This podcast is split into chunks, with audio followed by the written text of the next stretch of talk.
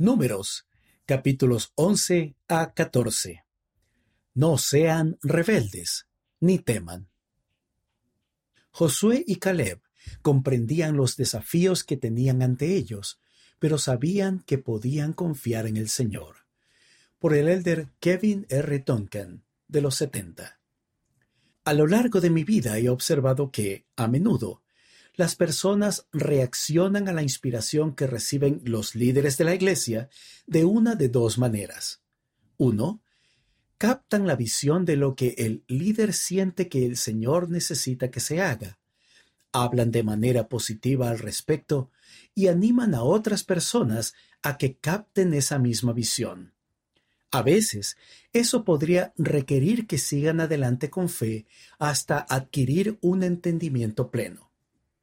Dos, se rebelan contra la visión, la desmontan y buscan razones por las que temen que no se pueda llevar a cabo, o bien ignoran completamente la inspiración y no hacen nada en absoluto. Al final, quienes se encuentran en esta categoría descubren que la obra del Señor saldrá adelante, aun cuando ellos decidan no apoyarla la promesa del Señor a Moisés. Leemos acerca de reacciones similares a la inspiración de los líderes, cuando los israelitas se hallaban cerca de lo que se conocía como la tierra de Canaán. El Señor había liberado a los israelitas de Egipto. Le había dicho a Moisés que, si el pueblo guardaba sus mandamientos, él los conduciría a la tierra prometida, una tierra que el Señor había prometido dar a los descendientes de Abraham, una tierra que fluía leche y miel. Al viajar por el desierto hacia ese lugar, los israelitas pasaron muchas dificultades que pusieron a prueba su fe. A menudo se rebelaron y se apartaron de los mandamientos del Señor. Cuando, por fin, los israelitas se acercaban a la tierra prometida, el Señor mandó a Moisés que enviara a doce espías, uno de cada una de las doce tribus de Israel, a que reconocieran la tierra de Canaán. Se les mandó que determinasen si el pueblo que allí moraba era fuerte o débil, poco o numeroso, y si la tierra era fértil. Dos de esos espías eran Josué y Caleb. Los espías pasaron cuarenta días explorando la tierra de Canaán antes de regresar a Moisés y a los hijos de Israel en el desierto. Llevaron consigo el fruto de la tierra de Canaán e informaron de que la tierra fluía leche y miel, pero que el pueblo que habitaba aquella tierra era fuerte y las ciudades muy grandes y fortificadas. Dos maneras de ver las cosas. Los doce espías habían sido testigos de los mismos beneficios y los mismos obstáculos que había para el cumplimiento del mandato del Señor de morar en Canaán. No obstante, sus respuestas reflejan que diez miembros del grupo solo tuvieron en cuenta los problemas, mientras que los otros dos pusieron su confianza en Dios. Diez de los espías solamente vieron las dificultades que tenían ante ellos. Debido a que no confiaban en el Señor, temían seguir su mandamiento de subir a la tierra de Canaán. Caleb y Josué, por otra parte, sabían que si los israelitas tenían fe en el Señor podía entregarles la tierra de Canaán. Caleb aconsejó, subamos enseguida y poseamos la tierra, porque ciertamente podremos apoderarnos de ella. Los otros diez espías contradijeron el consejo de Caleb y dijeron, No podremos subir contra aquel pueblo, porque es más fuerte que nosotros, y todo el pueblo que vimos son hombres de gran estatura, y éramos nosotros, a nuestro parecer, como langostas, y así les parecíamos a ellos. Decisiones basadas en el temor. Desafortunadamente, los israelitas se centraron en el informe de los temerosos, dado que la vía parecía difícil y que temían al pueblo que habitaba allí, se negaron a entrar en la tierra prometida y comenzaron a murmurar contra Moisés y contra Dios. Fue tal su falta de fe que incluso desearon que Dios los hubiera dejado morir en Egipto o en el desierto.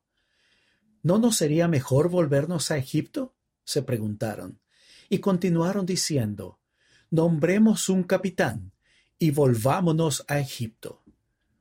No obstante, Josué y Caleb todavía trataron de ayudar al pueblo a confiar en el Señor y dijeron, Si Jehová se agrada de nosotros, Él nos llevará a esa tierra y nos la entregará. Es una tierra que fluye leche y miel. Por tanto, no seáis rebeldes contra Jehová, ni temáis al pueblo de esta tierra. Con nosotros está Jehová. No los temáis. Los hijos de Israel no escucharon a Josué ni a Caleb. Por el contrario, trataron de matarlos. Debido a su rebelión, el Señor les dijo que andarían errantes por el desierto durante cuarenta años. Sólo cuando todos los que habían murmurado contra él hubieran muerto, los llevaría de regreso a la tierra prometida. De los doce espías, solamente Josué y Caleb entraron en la tierra prometida. Los Josués y Calebs de nuestros días. En nuestros días hay muchos Josués y Calebs. Uno de ellos fue el abuelo de mi esposa, John Home, un día de 1926, el obispo tuvo una conversación con John. El obispo comenzó a hablar acerca de la misión, algo que tomó a John por sorpresa. John siempre había deseado servir en una misión, pero su vida era complicada. ¿Por qué? Porque John tenía 42 años. Era un hombre casado con cuatro hijos de 15, 12, 4 y 2 años. Era granjero y trabajaba por cuenta propia. Tenía tierras y ganado que necesitarían supervisión mientras él estuviera fuera. Tendría que encontrar la manera de asegurarse de que su familia y sus bienes estuvieran atendidos mientras él no estuviera. El obispo le dijo a John que no era un llamamiento oficial, solo una sugerencia, y John respondió que pensaría en ello y le comunicaría su decisión al día siguiente. A la mañana siguiente temprano, John acudió al obispo y le dijo que aceptaba el llamado a servir. Esa mañana, después de lo que probablemente fue una noche en vela, John no sabía cómo iba a organizarse para servir en una misión. Solo sabía que iba a servir. Como Caleb y Josué, Sabía que Dios lo ayudaría a encontrar la manera. Y Dios lo hizo. John pudo contratar a un vecino que cuidara de su tierra y de su ganado, y el barrio y la comunidad se prestaron con premura a cuidar de su esposa y de sus hijos. John venía de un pueblecito rural de unos quinientos habitantes. Estaba acostumbrado a montar a caballo y trabajar la tierra y el hecho de ser llamado a servir en la ciudad de Nueva York debió de ser un gran choque cultural. Probablemente se sintió como una langosta entre gigantes. Pero John sirvió en su misión con éxito. Su ejemplo ha brindado a su posteridad el deseo de poner su confianza en Dios a pesar de los obstáculos y la incertidumbre, porque ninguna cosa es imposible para Dios. Afrontar los obstáculos con fe. Tal como los hijos de Israel, nosotros afrontamos obstáculos tremendos, pero esos obstáculos no pueden apartarnos de las bendiciones que el Señor ha prometido si obedecemos sus mandamientos. No hay nada malo en reconocer esos obstáculos, pero es importante que los afrontemos con fe. Josué y Caleb comprendían los desafíos que tenían ante ellos, pero sabían que podían confiar en el Señor. Desde el prisma de la restauración continua del Evangelio, podemos ver fácilmente que, cuando los profetas nos comunican la voluntad del Señor, haríamos bien en buscar maneras de contribuir a que ésta se lleve a cabo. Ciertamente hay obstáculos, pero con fe en Dios podemos superarlos. Estos son algunos ejemplos. Cuando los sumos sacerdotes y los élderes se combinaron en un solo quórum, algunos se preguntaron cómo era posible que ese cambio pudiera salir bien. Otros recibieron con gusto el cambio y buscaron maneras de entablar nuevas relaciones.